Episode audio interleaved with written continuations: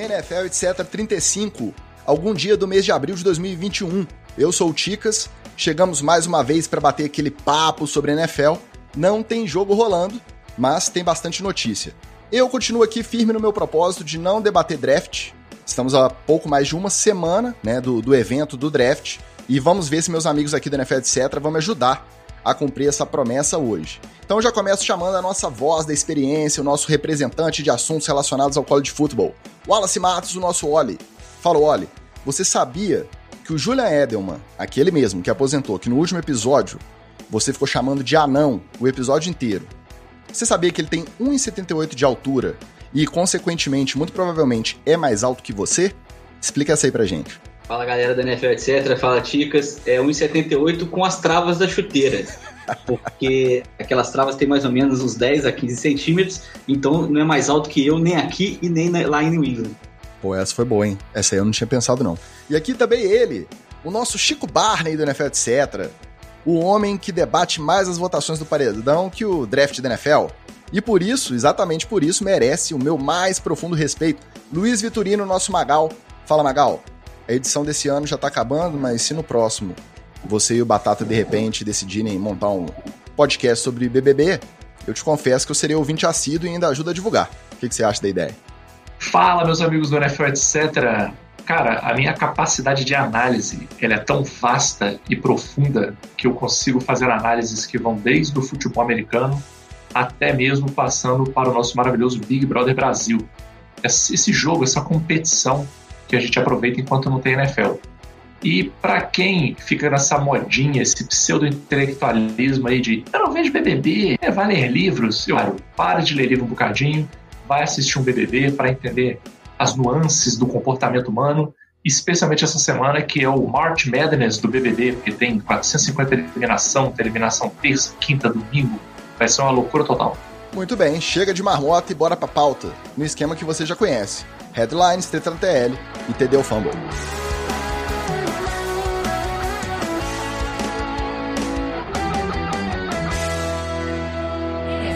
NFL, 19 de abril foi o dia definido pela NFL para o fim oficial das férias dos jogadores. A data que inicia o calendário de treinos teoricamente voluntários, né, em todos os times. A menos de uma semana desse dia, a NFLPA, que é a Associação de Jogadores, se manifestou contrária à realização de treinos presenciais, com o argumento de que a pandemia nos Estados Unidos ainda não está controlada, incentivando os jogadores a não comparecerem às atividades programadas pelos times e recomendando à liga que mantivesse o esquema de treinos virtuais realizado no ano passado. Com isso, a gente volta ao debate sobre a segurança dos protocolos dos times e há dúvidas sobre se os jogadores ficam mais expostos ao vírus enquanto estão por conta própria, então, cada um na sua casa, ou até mesmo na sua cidade natal, ou quando mantidos sob as asas dos times em que eles jogam. Aí, somado a isso, também temos insinuações de corporativismo visando proteção de mercado por parte dos jogadores veteranos, uma vez que esses treinos voluntários são uma chance para os novatos que ainda não têm contrato garantido mostrarem o, o, seu trabalho, né? E críticas também ao fato da liga ter admitido que não vai tornar a vacinação obrigatória nem investigar supostas quebras de protocolo por parte dos jogadores durante as férias. E aí, de que lado que vocês ficam nessa treta aí, que não é treta porque ainda é headlines? Cara, a NFL PA tá certíssima. Certíssima. A NFL tá parecendo pessoal que quer que retorne às aulas, mas não está dizendo como é que vai proteger professor, se vai vacinar professor, como é que vai fazer para a escola ter ventilação. A escola não tem nem merenda, a escola não tem nem dinheiro para consertar goteira vai ter estrutura básica. É a mesma coisa. A NFL não pode mandar os jogadores retomarem os treinos sem ter um protocolo pré-definido. E, de novo, de novo, que a gente já falou semana passada, a NFL não tem que deixar solto. A NFL tem que dizer o que, tem que ser feito. De preferência, coisas do tipo: vamos seguir o mesmo protocolo do ano passado, é, você só pode voltar a treinar se você se vacinar, ou depois que você se vacinar, você volta para treinar é, ou alguma coisa nessa linha. Agora, é, fingir que não está vendo, falar, pai, vocês decidem aí, que quiser treinar, treino, é, a gente não tem nada a ver com isso, não. Ué, vocês têm tudo a ver com isso. Achei bizarro essa, esse posicionamento da, da NFL.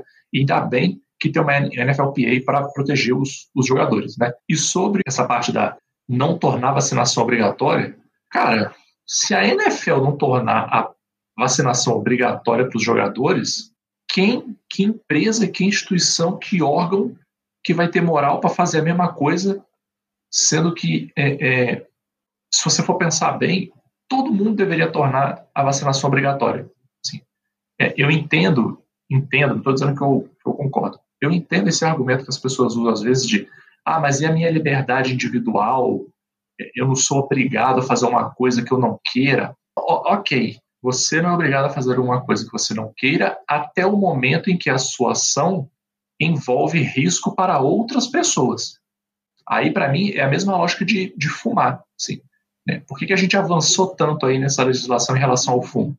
Porque, realmente, quando, né, nos tempos que eu era solteiro, né, há 10 anos atrás, que a gente ia para boate e voltava com cheiro de cigarro, porque a galera fumava no meio da pista, é, realmente, aquilo, se você for pensar, é uma sacanagem, porque a pessoa tinha o direito de fumar, beleza. Mas a partir do momento que o direito dela tem um impacto negativo na minha saúde, ela não pode ter esse direito. Ela tem direito de, de fuder a saúde. Para mim, é a mesma lógica. O cara não se vacina, ele está fudendo a sua saúde. Então ele tem que ser obrigado a. A NFL não vai te obrigar a se vacinar. Mas você não vai poder jogar se você não se vacinar. Aí, sei lá, mantém seu contrato suspenso. Ah, mas é que eu. Ué, mas é que eu não, meu querido. Você quer jogar? Você se vacina. Você não quer jogar? Tudo bem, você não vai ser demitido por isso. Seu contrato fica suspenso. Quando você se vacinar, você volta. Ou, se no ano que vem, a gente vê que o cenário da pandemia está tão controlado, mas tão controlado, que você se vacinar não vai incorrer em risco para os outros jogadores. Aí tudo bem. Se não, porra, aí não fode, né? É, eu vou te falar mais. Isso é uma consequência direta dessa não é, obrigatoriedade da, da NFL de vacinação. Porque nos Estados Unidos a vacinação está tão avançada que no Alabama, há duas semanas atrás, é, os menores de 16, as pessoas até 16 anos já podiam se vacinar.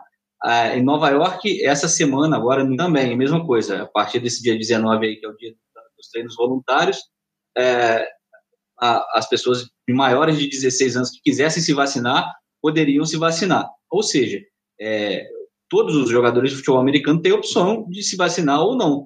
E aí, é, como a NFL não manda eles se vacinarem, fica por conta deles se vacinarem ou não. Os times ficam inseguros em estabelecer protocolos para pessoas não vacinadas e é, a NFL também não dá diretriz como seguir os protocolos do ano passado, por exemplo. E isso é uma reação em cadeia, sendo que uma decisão da NFL, a, a bateria já é essa desculpa, entre aspas, essa justificativa que a NFLPA está usando para que os jogadores não sejam obrigados a ir é, é, treinar, né, que seria a falta de segurança com relação à pandemia. Se as pessoas estivessem todas vacinadas, se os jogadores estivessem todos vacinados em cada uma das franquias, não teria essa, essa justificativa aí para cima, pelo menos, dos, jogadores. É algo muito, é, é, muito surreal.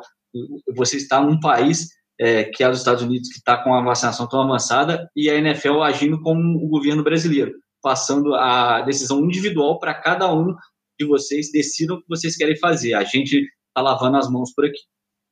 Ó, eu vou discordar de vocês dois nessa aí.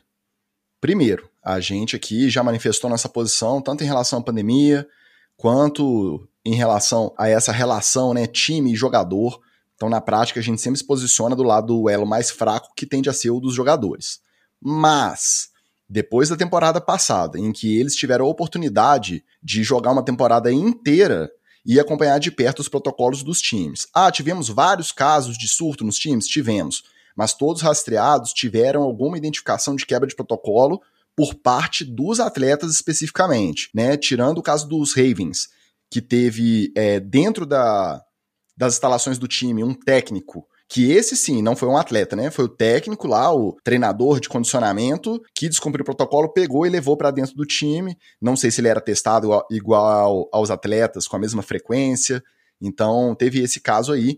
Então, eu acho que quando os jogadores falam que não querem se apresentar para treinar nas instalações dos times, eles não vão deixar de treinar. Eles não vão ficar sem fazer nada, eles estão treinando por conta própria.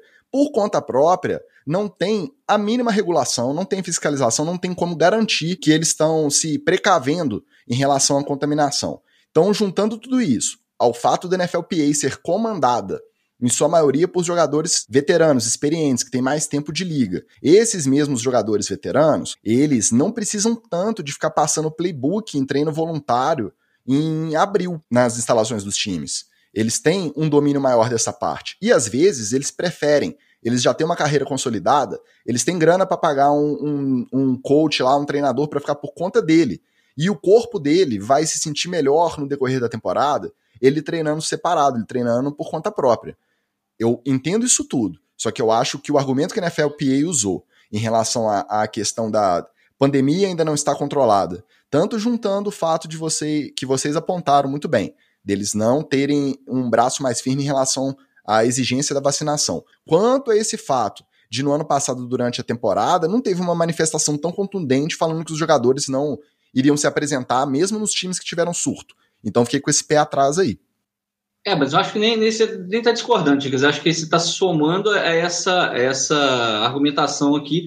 De qualquer maneira, era para estar tá tendo treino, era para ter treino pelo menos novatos e a NFLPA falar assim, ó, pessoal que é veterano é, pode ficar é, realmente um pouquinho mais de fora e tal, como é tradicional, não precisar se, se posicionar fortemente. Mas ela tem essa desculpa, ela ganha essa desculpa aí, porque não está obrigado a se vacinar o caboclo lá que não quiser se vacinar. Né? É, e aí, nesse sentido, também são duas pressões diferentes. Por mais que os treinos sejam considerados voluntários, muitos jogadores têm bônus de, de pagamento por se apresentar, mesmo sendo voluntário, então deixa de ser voluntário, né? Se o cara tem que escolher se ele vai ganhar o bônus dele, se vai botar dinheiro no bolso ou não para se apresentar, para mim já deixou de ser voluntário. E o outro lado é a pressão dos técnicos, né? Que tratam como se fosse mandatório né? Tem muita pressão aí em cima dos caras para começar a trabalhar logo, porque os caras são nerds mesmo de futebol americano, são é, loucos, né, com, com o trabalho deles e querem transferir essa loucura aí para os caras também. E a outra pressão é a oposta, dos jogadores veteranos em cima dos novatos. Por quê? Porque o novato ele precisa mais de, de repetição, ele precisa estar tá mais presente ali, ainda está se desenvolvendo como jogador né? E aí que vem o outro lado, os veteranos que não querem se apresentar fazendo pressão em cima do, dos novatos. Vários times emitiram declarações falando que os jogadores informaram né, em conjunto que não iriam se apresentar. Aí chegou dia 19, o que, que aconteceu? Vários desses times que tinham emitido esses comunicados tiveram 20, 20 e poucos jogadores se apresentando para trabalhar nas instalações dos próprios times. Então, assim, é uma questão que não ficou muito bem estabelecida. Não é só por conta da pandemia, isso eu acho que está claro. Não é só uma questão também de proteção de mercado, veteranos contra novatos, eu acho que a questão não é essa. Tem várias nuances né, nessa polêmica aí. Ah, quando você deixa para a cabeça de cada um, cada um vai para um lado, não tem jeito. A gente já falou que várias vezes, né, etc., que o bom senso, essa coisa, essa criatura mitológica aí, ela não existe palpavelmente, não tem um senso comum, não. Isso, isso é meio que historinha para boi dormir. É, agora, é curioso né, ver uma liga tão organizada, tão uh, que preza tanto pelos seu, seus atletas e seu, sua, seu material, né? Acaba sendo o operário da NFL, o atleta, né? É, ela, numa hora dessas, deixar pela cabeça de cada um. Se fosse por mim, eu, queria, eu ia querer treinar, eu ia querer ir na, nas instalações, porque eu sou meio é, displicente mas será? deixar por minha conta. Não, eu sei que você ia querer treinar, mas será que você ia querer treinar nas instalações? Ou será que você ia querer treinar com seus colegas que jogam em outros times e se reúnem num campo lá na Flórida que o tempo é bom? Ah, não, prefiro treinar com os meus parceiros por, por nossa conta. É, não sei não, eu particularmente eu ia querer é, é, treinar num lugar pior possível. É, sabe aquela, aquele esquema de concentração? É, não tem nada para fazer. É Last Chance U total aí, que, aliás, quem quiser assistam, que já está na, na, temporada de basquete, mas tem três temporadas de futebol americano. É, não tem nada para fazer, a única coisa que tem para fazer é futebol americano, futebol americano, e você sai, volta para o hotel e futebol americano. Porque é, provavelmente se tivesse alguma distraçãozinha, uma, uma roletinha para jogar, um, um, uma biriba para poder disputar, eu ia estar tá querendo fazer em vez de treinar futebol americano. Quem não teve que se preocupar com essa polêmica foi ele, nosso querido Alex Smith, nosso guerreirinho biônico. O quarterback anunciou sua aposentadoria, apesar de alguns times terem manifestado algum interesse em contar com a sua presença no roster em 2021. O que se manifestou publicamente em relação a isso foi o Jacksonville. Seria um bom mentor ali para o Trevor Lawrence. Se aposenta com o dever cumprido, sem dúvida uma das melhores histórias que as nossas vidas de torcedor da NFL e até de, de quem não acompanha de perto a liga, mas que acompanhou, né, às vezes viu o documentário e ficou sabendo da volta dele depois de tudo que aconteceu. Mas eu confesso que eu fiquei com um certo alívio também em saber que ele tomou essa decisão. Não vou ficar desesperado vendo ele num pocket estourando com os DS partindo para cima dele em 2021. Depois que o Aaron Donald mochilou ele e a, e a perna aguentou, eu achei que foi um bom teste né? É, deu para ver que a perna tá, foi bem reparada. É, mas é, eu também tenho, tenho um certo sentimento de alívio também, embora acho que o Alex Smith, como você citou aí, é, Jacksonville, tentou lá ter umas conversas com ele para poder, quem sabe, quando draftar o Trevor Lawrence nesse draft, é, ser um bom mentor. É, acho que ele ainda tinha alguma coisa para poder entregar na liga aí, é, até um game manager, por exemplo, para poder poupar um, um QB veterano. Quem sabe, por exemplo, Green Bay não fizesse essa, essa junção, né? Os dois foram draftados no mesmo draft, ele e o Aaron Rodgers. É, quem sabe o Green Bay podia puxar o Smith para poder controlar aquele, aquele jogo final, que é o jogo, aquela parte final do jogo que, que o Rodgers acaba machucando. É sempre nessa, ou, ou é no iníciozinho ou no final dos jogos, que o Rodgers no meio do jogo não se machuca, não mas é, eu acho que ele tinha mais alguma coisa a dar. Acho que ele vai, vai dar muita coisa para a NFL ainda. Vai dar um grande é, coach de, de quarterback, provavelmente um grande coordenador ofensivo e quem sabe aí um head coach aí com história para contar, né? Porque se precisar de história de superação, bota o Alex Smith lá e fala para ele contar só uma parte. Não precisa contar a história dele inteira, não. Só uma partezinha só. E aí já motiva a galera, né?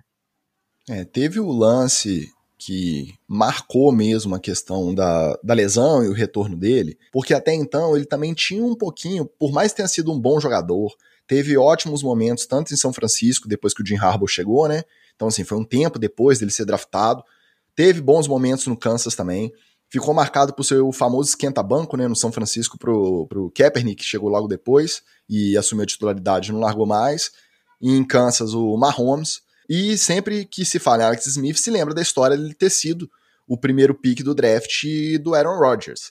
Então, pelo bem ou pelo mal, no caso pelo mal, a lesão acabou tirando um pouco essa marca, né, de não que assim, era de certa forma até subestimado, porque eu acho que se esperava mais de um de um first pick com uma carreira tão longeva.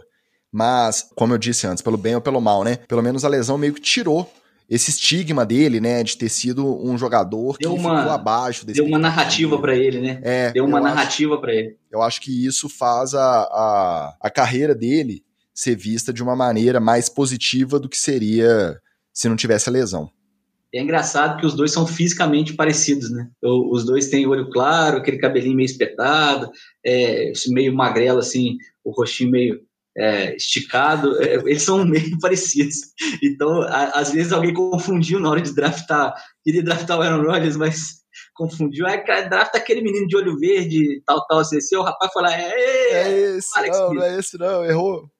Cara, eu acho que tem uma questão sobre o, o Alex Smith que a gente tem que lembrar que é o seguinte, a gente acaba olhando muito, assim, o que, que o cara ganhou de prêmio e tal.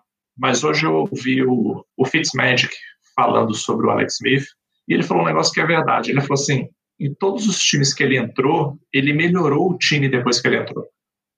Ele pegou o time num patamar e deixou o time num patamar acima. Ah, foi para entrar um Kaepernick? Foi. Foi para entrar um Mahomes? Foi. Mas ele pegou o time de um lado e levou ele mais para frente. E, e, e, eu concordo, eu acho que ele tem espaço ainda dentro da NFL. Tem time que ainda precisa da parte técnica dele, da parte mental dele, da experiência de jogo dele. Entendo a, a, a atitude dele de se aposentar. Eu acho que eu também me aposentaria. No sentido de, cara, eu já dei sorte. Eu me recuperei, eu joguei. Eu joguei bem depois que eu me lesionei. Já deu, né? Eu tô com dinheiro, deixa eu ficar com a minha família, deixa eu sossegar, fazer outras coisas, projeto social, outras coisas, sem ter o Aaron Donald nas minhas costas né, sem ter ideia maluco querendo me derrubar. Pois é, tem então, a questão assim, do custo. Mas, mas eu acho que a gente tem que celebrar o Alex Smith, sim. Porque, se eu não me engano, foram 180, 190 milhões de ganhos totais na carreira, e um novo contrato seria para estimado aí na casa de 3, 4 milhões pelo ano. Então, realmente, quando você põe na ponta do lápis, depois de tudo que o cara passou, não faz muito sentido, né?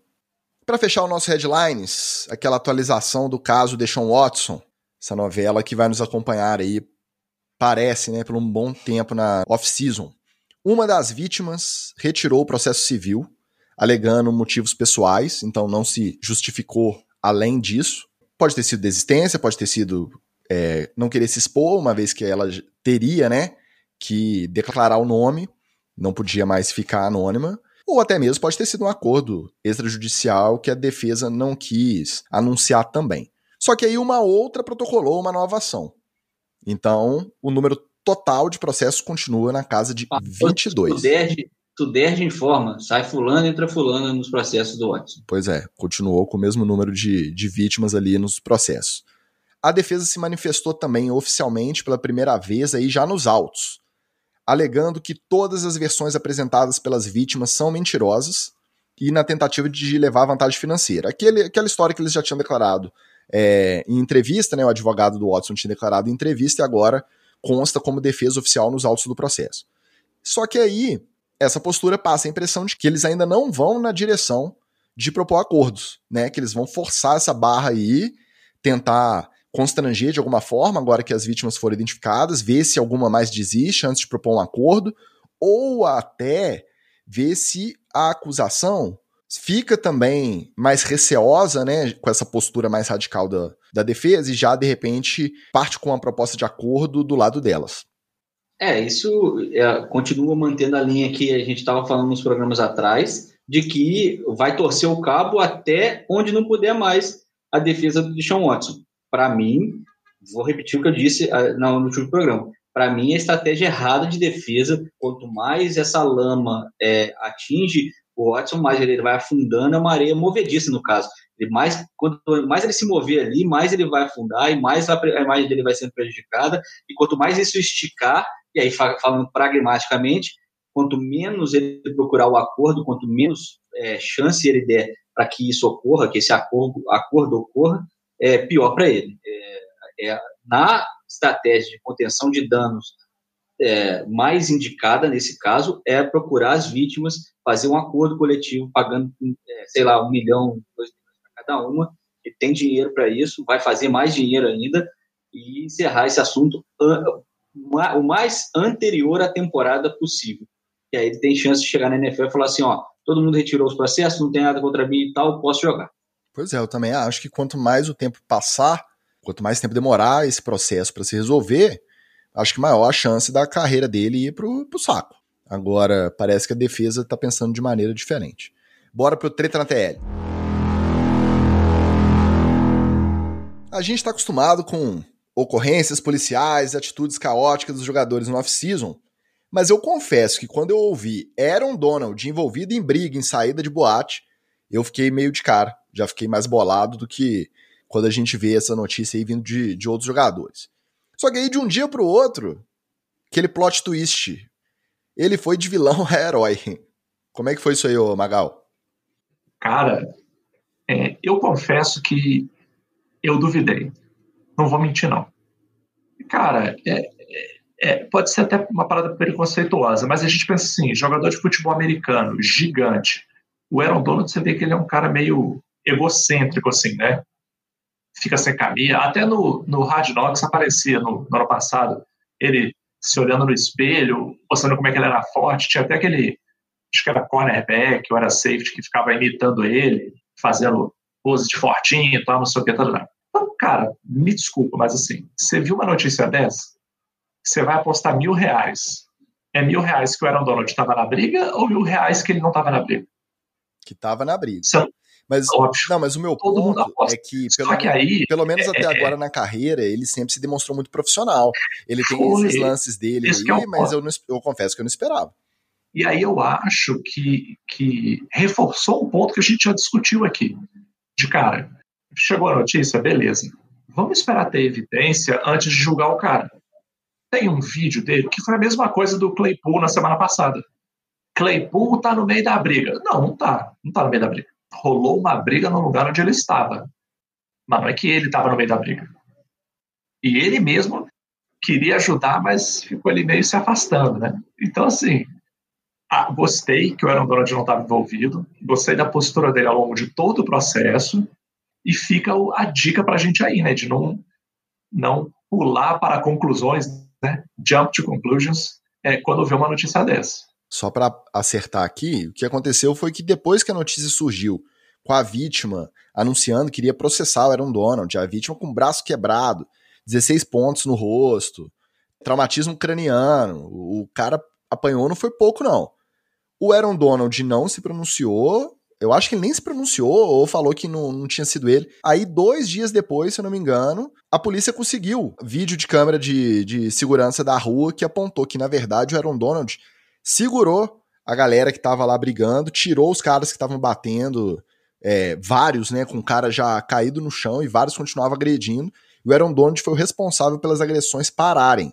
Aí a vítima veio a público, pediu desculpa, né? Falou que estava enganado, que achou que tinha sido ele, mas que, que se enganou e se desculpou publicamente. O Aaron Donald salvou o cara, o cara tá querendo processar ele. Basicamente era isso, né? Cara, no vídeo é legal ele salvando o cara, que com um braço ele vai puxando um, com o outro braço ele vai... Deu é. três segundos, não tinha mais nenhum dos. daquele monte de gente que tava batendo no cara, deu três segundos, não tinha mais nenhum. Daqui a pouco eu falo sobre o episódio, mas eu vou falar sobre o Magal primeiro. Hoje ele já, já pediu pra gente é, apurar com os especialistas e é, esperar apurar completamente para poder soltar a notícia. O Magal tá virando jornalista tipo a gente, tá, ah, tá? Tá. Tá convivência saudável. Alguma coisa eu aprendo, né? Mas falando sobre o episódio em si, é, revelam bastante do quanto a sociedade americana é racista, né? É, ele, ele, viu um negro forte em cima dele e, e já é, é pulou para a conclusão, como diz o, Magal, de que ele estava sendo agredido por aquele negro gigante forte, quando na verdade o, próprio Aaron Donald estava salvando ele, com, puxando com o braço, com o outro, dando uma de Hulk para cima do pessoal que estava fazendo um montinho em cima do, do colega lá e depois teve que pedir desculpa. Mas é algo grave e, como disse o Magal, o cara igual o Aaron Donald é, é um cara que reforça nesse episódio o quanto ele é, é profissional e você destacou também, Dicas. Eu vou te citar um outro exemplo que também é difícil você ver um jogador de defesa que não seja agressivo, né? É, o cara que tem que ser por natureza, ele vai atrás do quarterback, ele vai ter que passar por, uma, por um, duas, três montanhas de bife antes de chegar no quarterback, tem que ser o um cara super agressivo. Então, vou citar um outro cara desse que é, também é como era no tipo profissional, que é o Von Miller. É um cara que, que passa, é, é, toda vez que ele pode passar a imagem de que ele não é um troglodita, de que ele é um cara que estuda, que gosta de ler, que é, é, tá no esporte pelo prazer e a beleza do esporte em si, é um cara que inspira outros a fazer isso. O Aaron Donald fez isso nesse, nesse episódio, ainda bem. Pois é, e não seria exagero dizer que ele pode ter salvo a vida do, da vítima. Por quê? Do jeito que ela estava ali, já quase inerte, né? Tava grog ali, não estava 100% inconsciente e continuava apanhando, sei lá, 4, 5 ao mesmo tempo. Ela caída e 4, 5 batendo. Então, não seria exagero pensar que esses caras não iam parar, em que algum momento isso poderia oferecer risco à vida da, da vítima e o Aaron Donald evitou isso acontecer. Agora tem que ter muito sangue frio para poder não entrar no Twitter e xingar um cara desse o tempo inteiro, hein, cara? Cara, você acabou de salvar a vida dele, tirou cinco pessoas de cima dele e tá falando que vai, que você agrediu e que, e que você é, que vai te processar e é difícil não perder a cabeça na hora dessa. Tem que ter muita carne e muito cérebro também. É, mas quando o cara tem certeza da inocência, o cara lida bem com as acusações, até melhor do que quem é, torce por ele. Haja visto um ex-presidente nosso aqui. Marshall Lynch, ele mesmo, Skittles Man, participou de videoconferência com o Dr. Anthony Fauci, que é o imunologista referência do governo americano no combate à pandemia nos Estados Unidos para esclarecer dúvidas da comunidade negra sobre a vacina. Então fez ali uma vídeo que foi divulgado em vários canais, com várias perguntas, né, várias dúvidas. Aparentemente não é só em nome da comunidade negra, tá? Muitas dúvidas é, pessoais dele também. Uma diferença de postura muito marcante pro Josh Allen, né, Wallace? É isso mesmo. O Machon Lynch, que entre as dúvidas e é, na sua declaração ao Dr. Fauci de por que, que ele estava fazendo essas perguntas e tantas perguntas, é, ele deixou claro o que, que era a posição da comunidade negra e é, principalmente de um negro, jovem negro americano, em relação ao que o governo oferece para essa população. para a, a, população afro-americana. É, todas as vezes, diz ele é, em depoimento, né, pro, todas as vezes que o governo oferece alguma coisa para a comunidade negra, depois isso acaba se voltando contra eles. É, e aí deu exemplos, por exemplo, os projects, é, que eram os projetos de moradia, de habitação para a comunidade negra, que acabou criando bairros negros de segregação na época dos anos 70 e 80, no, nos quais é, os parentes e o próprio Marshawn Lynch foram criados. A cidade que ele vem, que é Oakland, é considerada um subúrbio é, negro, de onde vieram vários, é, várias lideranças negras, de onde vem é, muito, é, criado o rap, por exemplo, Run DMC é de Oakland, é, é, várias, é, vários movimentos negros vieram de lá porque era realmente um subúrbio negro. Era uma cidade, é uma cidade que, que os negros foram relegados àquela cidade e aí eram deixados à própria sorte. E aí o Machado Lynch explicou isso para o Dr. Fault. Fault é, até toma um susto quando ele fala isso para ele, né? É, e realmente é, destaca a importância desse papo que ele teve com o Marshawn Lynch, até para que outros afro-americanos acreditem que essa vacina, que a vacina contra a Covid-19 é algo bom para eles, para a comunidade negra, não só para é, uh, servir aos Estados Unidos, mas que é bom para que as pessoas parem de morrer e tal. E o, o Marshall Lynch fez o certo, né? é, buscou conhecimento com quem conhece, é, se debruçar, Josh Allen, é isso. Se debruçar sobre um assunto é exatamente fazer o que o, Josh, o, o, que o Marshall Lynch fez, ao invés de fazer igual você, sair falando borracha de orelhada. É o que a gente faz aqui no NFL, etc., mas a gente não machuca ninguém. Não, eu, eu gostei muito da postura do Marshall Lynch, porque ele não foi assim, é, bonecão contratado, entendeu? Tipo, não, entra aqui, vem, fala que você curte, que você é a favor para convencer a galera. Não, ele foi com a postura meio assim de ó, me convença, não estou convencido não, mas eu vim aqui ouvir o seu argumento. É, e eu acho que foi bacana, principalmente pelo fato de demonstrar essa postura, entendeu? Porque se ele chegasse lá todo bonecão, todo não, eu vim aqui, garoto propaganda aqui, ele mesmo ia perder credibilidade e legitimidade. Mas como ele chama, tipo assim, não, vamos lá, me convence aí. Não, mas e tal coisa assim? E, e ele levantou esse ponto que é importantíssimo, assim. Cara, toda vez que o governo vem falando para fazer uma coisa que é boa para mim, eu me fodo. Como é que agora vai ser diferente? E é muito fácil para a gente que é branco falar assim: porra, meu brother, é uma vacina. Você acha que o governo vai te foder com a vacina como? Mas o cara tem anos que ele está tá levando, que ele está se fudendo. É claro que ele está na razão. o governo ofereceu casa para eles e, e, e para poder, é. poder fuder com os negros antigamente. Como é que o cara não vai fuder ele com uma gotinha, com, com um líquidozinho? Obviamente tem que estar desconfiado. Isso é sacanagem, entendeu? Eu, eu adorei, assim, adorei a postura do Marshall Lynch e eu acho que é uma postura que a galera deve procurar adotar mais. Em vez de você ser contra uma parada de cara, fala assim, beleza, me fala aí, por que, que eu deveria topar? Me convence aí. Mas não é me convencer, hum, não vou conseguir não. Cara, não boa, deixa eu ouvir o seu argumento, vamos lá. Deixa eu pensar friamente aqui sobre o seu argumento e trocar ideia numa boa, entendeu? Tá faltando isso. E acho que o Marshall Lynch aí, ó, tá de parabéns. Merece 10 quilos de Skittles aí. É. E aí, no caso da pessoa escolhida para esse bate-papo ser o Marshall Lynch, também não é coincidência, porque igual o Magal falou, ele não é o tipo do cara que ficaria ali de garotinho propaganda e né, teria uma postura ali complacente com algo que ele não, não tivesse certeza que seria pro, pro bem. E até na, na entrevista mesmo, na forma com que ele abordou as questões, dava para ver que ele estava com dúvida também. Ele estava não só agindo ali em nome de uma comunidade, antes, estava agindo até por conta pessoal mesmo dele querer esclarecer essas questões. E aí, e quem me conhece sabe, eu sempre fui muito crítico à postura dele quando ele jogava, porque eu sempre tenho mania, né, de olhar as relações lá na NFL com um olhar de jornalista, né, com o olhar da imprensa. Sempre tive meio esse viés. E ele é, muitas vezes era desrespeitoso com o trabalho da imprensa, de repórter ali. Não que todos fossem santos, alguns também eram bem babacas, não só com ele, com outros jogadores também. Mas ele também não, não ajudava, né? Mas depois que ele se aposentou, até desde a primeira vez, né, antes dele voltar para jogar no Oakland, quando ele saiu de Seattle, ele já começou uma mudança de postura. Teve até aqui na ESPN Brasil mesmo, ele brincando, não sei se foi com o Nardini ou com o Curtin, acho que na cobertura de algum Super Bowl. Então parece que ele virou a chavinha E agora é um cara que se posiciona sempre fechado com certo aí de maneira contundente. Já imaginou aqui no Brasil qual que seria o, o equivalente disso aí? Gabigol batendo um papo por vídeo com o Ashley Amarino? Não, Gabigol foi pro cassino, né? Deixa eu ver. Luiz Adriano. Não, também Luiz Adriano foi pro mercado com Covid. É, não, aqui não ia rolar, não. Ah, é o seguinte, eu, eu tenho um, um cara que é assim e que tem mais ou menos a mesma postura do, do Machão Lynch, o Gerson do Flamengo.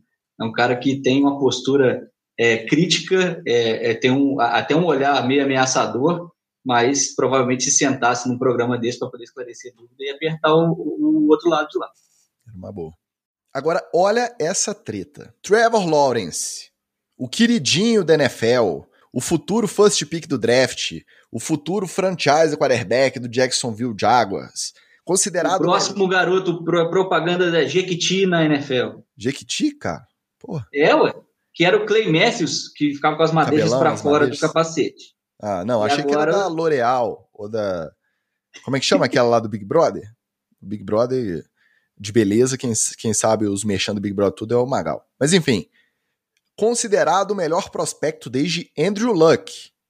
Deu uma entrevista à Sports Illustrated, aquelas matérias grandes, né, que fazem com esses caras aí proeminentes da liga, contando histórico, família, abordando, né? Matéria bem extensa, quem tiver interesse, quem lê em inglês, vale a pena dar, dar uma lida lá. E aí, no meio dessa, dessa entrevista, ele declara que ele não se sente motivado em provar que os críticos estão errados, que não se alimenta de comentários negativos e que não acha saudável quem foca a carreira para provar algo aos haters e aos detratores, que simplesmente não é assim e não conseguiria fabricar essas narrativas para si nem se ele quisesse. Aí já viu, né?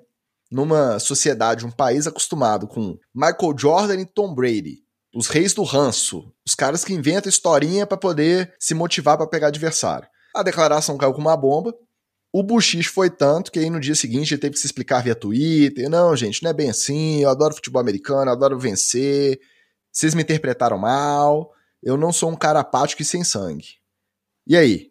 O que, que vocês acharam da interpretação do buchicho todo? Vocês acham que ele vai ser o. Tá mais para ser um novo Tom Brady ou um novo Jay Cutler da NFL? O cara meio morno, meio do jeito que tá, tá bom? Cara, na minha costumeira dose de cultura que eu trago aqui para esse NFL, etc., eu vou trazer mais uma hoje, uma das melhores que eu já trouxe. Vou trazer aqui Shakespeare, quando ele escreveu o famoso Much Ado About Nothing. Muita tempestade em copo d'água, muito nheco-nheco para pouco tique-tique.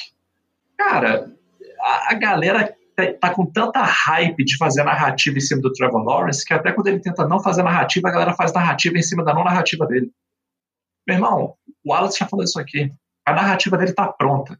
É essa aí. Alguém drafta ele, bota ele para jogar e aí a gente começa a escrever outras coisas.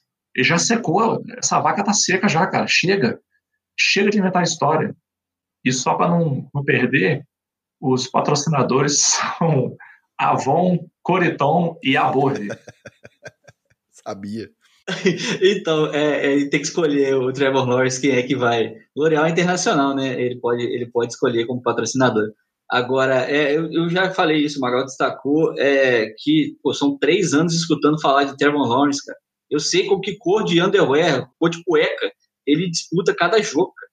Cara, é... eu já vi inglês necessário, mas o underwear agora foi caprichado. É porque, é porque eles chamam isso, né? Tem um negócio, tem uma expressão lá, que pode, Lucky Underwear. Pode ser uma tanguinha, pode ser uma bermuda térmica. Não, pode é ser. É, o Lucky Underwear, o Lucky Underwear pode ser aquela camiseta também do, do, do Michael Jordan, que lá é considerado Lucky Underwear. Né? Eu, eu fico com a cueca. É, eu também. Você vê que eu prefiro essas, essas coisas. O, mas é, o Trevor Lawrence, ele, você já contou tudo, todo mundo sabe tudo sobre ele. É, e não só tecnicamente, né? Sabe que ele casou, é, sabe é, que ele é ex-integrante do Hanson, é, sabe que ele é, é, um cara que tem um vozeirão, um cara que tem uma voz grave assim e tal é, que o nariz dele mede 268 metros, sabe tudo do Trevor Lawrence. Então, essa é, é, você tem que criar alguma narrativazinha e tal. Mas quem já viu os jogos de Clemson, e ele mesmo como calor de, de, de Clemson, né, que ele, levou como calouro é, de verdade no primeiro ano dele, que ao título é, da NCAA, é, é um cara que tem liderança fantástica, é um cara que, que incendeia o time, ele não precisa provar isso. É, na NFL é um pouco mais difícil, porque Uh, ele vai encarar gente, vai, vai chegar num time que tem gente mais experiente que ele, é, tem gente para poder fazer essa, esse papel incendiário, mas ele vai chegar com fogo de querer mostrar serviço. Então, essa narrativa esportiva dele e a, tanto que todo mundo já conhece o Trevor Lawrence atrapalha nesse sentido. Agora, é, se quiser ficar fazendo polêmica para lá e para cá e tal, vai ter que achar uns negócios desse aí mesmo, uma declaração dessa aí, porque de resto ele já falou tudo e você já, já conhece tudo sobre o cara. Eu acho que é uma questão de parâmetro mesmo. A galera tá acostumada. O Last Dance, né, que saiu ano passado, o documentário do Michael Jordan, mostra muito isso. O cara inventar uma história, se convencer dessa história para se motivar contra um time que ele não tinha nada contra até então. Algo nesse sentido. O Brady, carregado no ranço até agora, ganhando sei lá quantos anéis, é, dá reply em Twitter de fake de gente que fica xingando ele. É, Kevin Durant é o outro que fica fazendo fake no Twitter aí. Cara, eu entendo o cara não se motivar por isso, só que eu acho que a expectativa da galera é a oposta. É baseado nesses modelos, né? O LeBron também, quando foi para Miami, aqueles zoom, né? A escolha.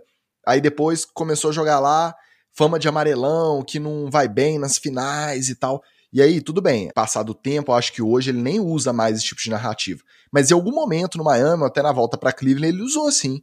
Então a galera fica nessa expectativa de ver esses caras fora de série, né, terem essa postura e esperar que qualquer novato que pintar na NFL vai ter isso. E não, que eu fico mordido, que eu não durmo. E aí o cara que parece que é mais, vamos dizer assim, equilibrado em relação ao papel dele, né, no, no time e tal, que não tem essa essa necessidade mesmo, admitir isso em público, cara, virou esse escarcel. e é de verdade, cara, é, ele é, a personalidade dele, por tudo que ele demonstra em campo e fora dele, é, é um cara mais centrado mesmo, é um cara ciente do, do, potencial e é um cara mais equilibrado mesmo. Se isso vai ser suficiente para poder virar uma super estrela, eu não sei. Agora, que a motivação melhor do que você chegar na NFL e ter que carregar um time nas costas que vai ser o primeiro pick, então ele vai ter é, é, afundado, né? Vai ser o Jacksonville, vai ser é, alguém que é, afundou na temporada anterior. É maior responsabilidade que isso para se motivar? Não tem. É. Final das contas, eu vou te falar que eu não ia ficar triste de ter outro Jay Cutler na NFL, não. Primeiro, que o Jackson tá na, na AFC, então ia ser menos um concorrente. Segundo, que os memes do Jay Cutler, cara, eram legais demais. Aí fa faziam até o Jay Cutler de Simpsons, ele sempre com o cigarrinho no cano da boca ali, sem, sem se estressar, ganhou tá bom, perdeu tá bom também. É que ele não jogou no seu time, desgraçado. É, isso é verdade. Ele não jogou pra você, aí você não sabe. Jogou lá em Miami, tá? Isso é verdade. Quer dizer, não jogou. Então. Não jogou. Bora pro TD Fumble.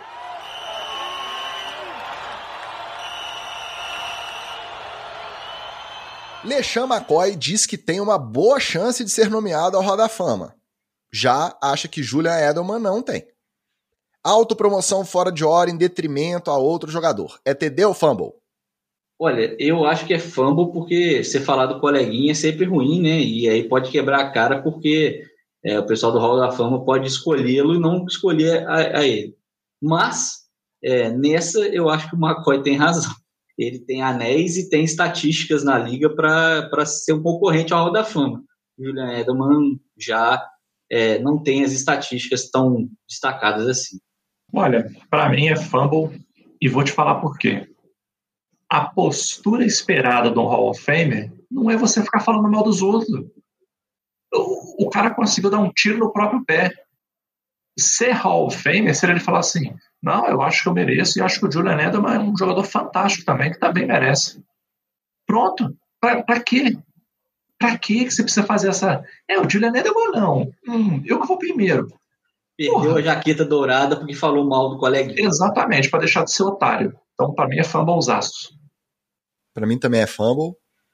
Muito claro, ciúminho, porque acabou de ganhar dois anéis, mesmo sem jogar praticamente, né, dois anéis sentadinho no banco. Mas muito ciúminho porque o Julian Edelman anunciou a aposentadoria e todo mundo começou a, a falar do Julian Edelman. E ele tá sem time, os Bucks acabaram de levar o, o Giovanni Bernard, então provavelmente não vai sobrar uma vaguinha para ele lá. ao mesmo tempo não decidiu se, se vai se aposentar ou se vai tentar mais um, uma chance algum roster aí. E se de tudo ele decidir se aposentar, aí que vai ser interessante. Porque aí os dois, tanto o McCoy quanto o Edelman, vão ser elegíveis para indicação ao Hall da Fama ao mesmo tempo, na, na mesma turma, né? Pelo menos na, na, primeira vez. A partir de cinco anos, eles podem ser indicados. Ah, cara, e se o Edelman entrar ele não entrar, vai ser legal demais. Aí a gente vai retomar aqui no NFL, etc., se estivermos presentes no NFL, etc., até lá.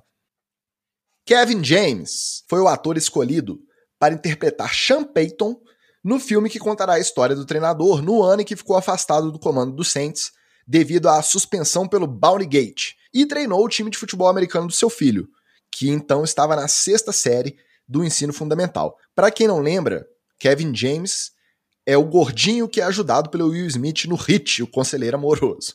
A ideia desse filme e o ator escolhido são TDs ou fumbles? Tudo é fumble. Tudo aí é fumble.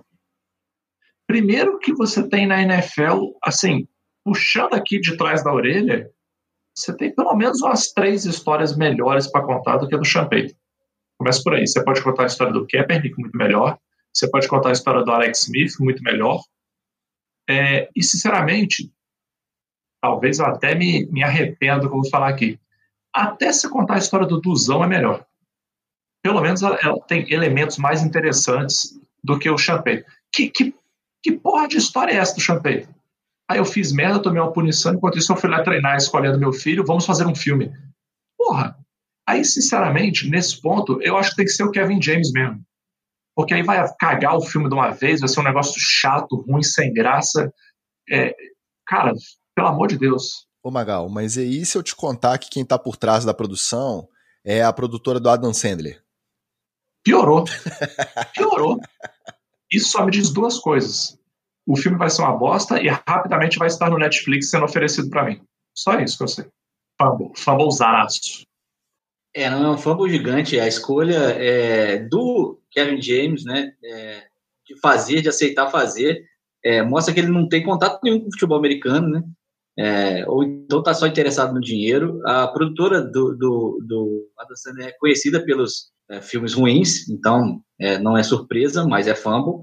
E é, a história, contar a história do cara que foi treinar o time do filho é, porque estava expulso da liga, porque queria matar adversários, né? É, cometer crimes contra adversários, porque o que eles faziam dentro de campo era crime. Dar bônus para os jogadores acertarem, tirarem jogadores do outro time por contusão ou concussão e é, passarem relatórios. O que eu acho mais incrível é isso, é que os relatórios, eles repassavam os relatórios de lesões recentes dos adversários e, inclusive, conseguiam informações de lesões que não tinham sido reveladas oficialmente pelos clubes. Isso é, é algo criminoso. Se, se quisesse fazer uma história sobre o Payton e sobre o Saints daquele ano, é, daqueles, daquelas temporadas, no caso, e é da, da punição, tinha que ser essa, contar essa história, contar como é que a NFL chegou nesses caras. Esse seria um filme bom e um filme que teria que ter como vilão o próprio Payton. Pra mim é fumble também, e é aquela coisa, né? Como que é, a gente critica sempre a questão da NFL até punir e às vezes as narrativas serem rapidamente esquecidas e seguirem como se o cara não tivesse né, participado. E esse Gate foi um negócio muito absurdo, cara. Isso aí que o Wallace falou, você imagina você comprometer a carreira de um, de um adversário por conta de dar recompensa para seus jogadores irem em cima de, de lesão pré-existente. Pô, é, é um negócio que é, é muito fora da casinha. Só que aí, beleza, cumpriu a punição, a gente pode questionar se foi suficiente ou não, um ano afastado, e aí seguiu. É, o Sean Payton é uma das mentes ofensivas mais admiráveis da, da NFL em relação a, a gameplay, né? A parte técnica mesmo, o cara é foda. Ele é reconhecido por isso. Ficou essa mancha no currículo? Ficou. Agora, você vai querer transformar essa narrativa numa historinha bonitinha dele treinando o time do filho enquanto tava suspenso? Porra, me ajuda aí, né, cara? E aí ele tá ativo na produção também, já pegou roteiro, já palpitou, já fez um monte de anotação, pediu pra mudar coisa. Cara, tomou punição, voltou, devia achar bom que ninguém tá relembrando disso toda hora que fala dele, porque sinceramente a galera não, não lembra não, tá fazendo 10 anos já o, o Bounty Gate. E aí vai, hoje só... Vai glorificar um período que é, ele devia estar tá se sentindo envergonhado, né? Pois é. é. No caso, ele pode ter, assim, obviamente esse filme vai ter aquele final assim, ele vai aprender uma lição e nunca mais vai, vai fazer aquilo na NFL, né? Mas é, é aquilo, cara, é, é de extremo mau gosto. Eu acho que a NFL implica com tanta coisa menos contundente assim, ela devia também dar algum pitaco nisso aí para não deixar isso acontecer, porque fica parecendo que né, a história que era uma punição e um, um crime que ele cometeu praticamente virou uma história de superação bonitinha para ser vendida em filme de Netflix. Fumble. O Washington Football Team começou a promover pesquisas de opinião entre os torcedores proprietários dos carnês de ingressos para a temporada sobre possíveis nomes para a equipe. E entre eles constava a opção Washington Demon Cats, em referência à lenda de um gato fantasma demoníaco que viveria nos corredores dos prédios do governo federal americano. O Washington Gatos Endiabrados é TD ou Fumble? Ah, pra mim é TD, eu gostei demais do nome. É, eu não sou um cara, não sou um cara de gatos, é, é, nem sou, nem tenho cachorro, não, mas se fosse para ter um animal de estimação, teria um cachorro, é, mas eu gosto mesmo de, de bicho é, solto no mato, na água, no, no selvagem mas a, até porque, né, é, de bióloga não pode ser diferente. É, mas é, os gatos endiabrados seria, seria massa fazer um, um gato meio, meio múmia assim no, no, capacete, ia ser legal. É, se não for eles, eu já deixo aqui meu voto, tinha que chamar Washington Caucasians. Eu vi essa camiseta, o Magal postou no nosso grupo lá, um índio com uma camiseta é, de, dos Washington Caucasianos, eu acho que podia chamar o Washington Caucasianos com um cara branco é, no meio do ciclo. Cara, vou discordar do Wallace. Eu achei esse nome sétima série puxando para cima, entre quinta e sétima série. Para mim pareceu assim que foi lá na, na escola classe Clarice Lispector e perguntou qual nome você acha que deveria ter o time da gincana da escola. Para mim foi esse nível assim, cara. É, eu também não sou uma pessoa de gato, então só de ter um cat já me incomodou um pouco. Mas eu achei o nome muito sétima série, cara. Muito sétima série. Acho que precisa investigar um pouco mais para um nomezinho melhor aí. Eu não vou falar para fazer enquete, porque se fizer enquete a galera vai avacalhar a enquete. Mas, pelo amor de Deus, cara, não é possível que não tenha uma pessoa para ser bem paga para bolar um nome bacana. Não acredito nisso. Então, para mim, foi fanto. Para mim é um tedesaço também não sou lá muito fã de, de gatos, sou mais um cara de cachorros, mas, cara, faz referência a uma lenda da cidade, uma lenda dos prédios do governo ali. E aí você vê a lenda, cara, é muito legal, porque na época lá do século 18, 19, que tinha muito rato nos corredores subterrâneos, aí eles pegavam e jogavam um monte de gato lá para pegar os ratos. Aí os gatos morriam lá embaixo e aí tinha um que viu o fantasma. Então, pô, só de ter essa relação é muito maneira. Eu acho que, cara, ia gerar muito merchan, muito é, produto do time com os gatos demoníacos ali. Putz, ia ser muito maneiro, ia virar meu segundo time. E, aliás, eu só não tenho uma camisa do Alex Smith do Washington Football Team, porque tem seis meses que eu cobrei aqui no ar o Vitorino me mandar o link das últimas camisas que ele comprou, né, na, na filial chinesa, né, obviamente, não é oficial, tá, gente? Na filial chinesa lá da, da lojinha. Mas aí. Ô, cara, eu, tenho, eu tenho uma notícia para você. Até agora eu tô tá? esperando. Eu também tô até agora esperando. Essa semana é que ela foi de. saiu de Curitiba para vir para cá. Essa semana, eu comprei no ano passado, a gente tá no final de abril. Então. Por isso que eu não te mandei o link. Você só não me passou tá? eu te salvei. Porque você tá esperando para testar a qualidade do. está esperando é. para testar a qualidade do produto antes de me indicar, é isso? Isso, é, e eu quero ver, que eu comprei da Sarah Fuller, né, de Vanderbilt. Eu quero ver se pelo menos depois dessa espera toda vai chegar uma, uma jersey maneira. Aí. Confira nos próximos NFL, etc., a saga das camisas da, do Washington Football Team. Pois é, quem sabe até lá vai dar tempo da minha camisa do Alex Smith já vir com os gatinhos demoníacos no, no uniforme, né? Porque até lá já vai ter decidido o nome. Senhores, mais uma vez foi um prazer. Declaramos encerrado o NFL, etc., de número 35. Não vamos garantir, mas quem sabe, semana que vem tem draft, quem sabe a gente não, não fala alguma coisa de draft. Mas já agradeço de uma vez vocês terem me ajudado a cumprir a minha promessa aqui no dia de hoje. Valeu! Eu também só vou dar um tchau aqui para os meus amigos do NFL, etc. É, e eu vou recomendar, apesar que isso é meio é, chover molhado, eu vou recomendar que mesmo que você nunca tenha assistido o draft, aproveita a semana que vem e assiste. Porque pelo menos, mesmo que você não entenda muito da lógica, pelo menos já dá aquela vibezinha boa, assim, de, de ver que a, o futebol americano já está caminhando para voltar, entendeu? Pelo menos isso. Então assistam o draft aí. Moçada, um abraço para vocês. E é, só para não ficar essa última impressão ruim do Adam Sandler, o pessoal fala que ele parece fisicamente comigo, é, assistam o The Longest Yard, é, que é um time, é um filme sobre futebol americano, um time que ele tem na prisão, ele é um quarterback que acaba sendo preso. É um filme com ele, o Chris Rock, ou tem o Butch Reynolds também. Fica a dica aí, se você não quiser ver o draft, vê o The Longest Yard, é, em português o um chama time... golpe baixo. Ah, golpe baixo. Eu ia falar que é um time é. da pesada. golpe baixo. É muito legal. Tem alguns ex-jogadores de futebol americano, o Bob Sepp, inclusive o Terry Crews, maravilhoso. Então, fica a dica aí se vocês quiserem é, é, assistir futebol americano e não ver o draft, vê aí o The Longest Yard. Então o recado tá dado, muito obrigado a você que chegou até aqui. Se gostou, manda para aquele amigo, ajuda a gente a espalhar a palavra. Se não gostou, Volta semana que vem, quem sabe a gente vai melhorar e você vai gostar. Um abraço e até a próxima.